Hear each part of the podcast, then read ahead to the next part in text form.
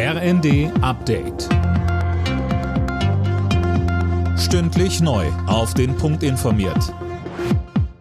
Ich bin Dirk Jostes. Guten Morgen. Über Nord Stream 1 wird wohl ab nächster Woche wieder russisches Gas nach Deutschland fließen. Russlands Präsident Putin erklärte am Abend, dass Gazprom seiner Verpflichtung in vollem Umfang nachkommt. Imme Kasten. Ja, Voraussetzung sei aber, dass eine in Kanada reparierte Turbine zurück nach Russland kommt. Sonst könnte es zu einer weiteren Drosselung der Lieferungen kommen, sagt er.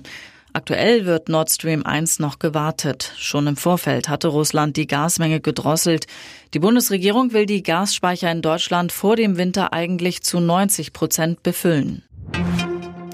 In Deutschland sollen weitere LNG-Terminals gebaut werden. Sie sollen im niedersächsischen Stade und Lubmin in Mecklenburg-Vorpommern ans Netz gehen, heißt es aus dem Wirtschaftsministerium. Minister Habeck erklärte, wir müssen russisches Gas so schnell es geht ersetzen. Die aktuelle Hitzewelle hat weite Teile von Europa weiter fest im Griff. Der deutsche Wetterdienst hat den bisher heißesten Tag des Jahres gemessen. In Duisburg war es gestern mit 39,5 Grad, demnach am wärmsten. Und auch heute werden ähnlich hohe Temperaturen erwartet.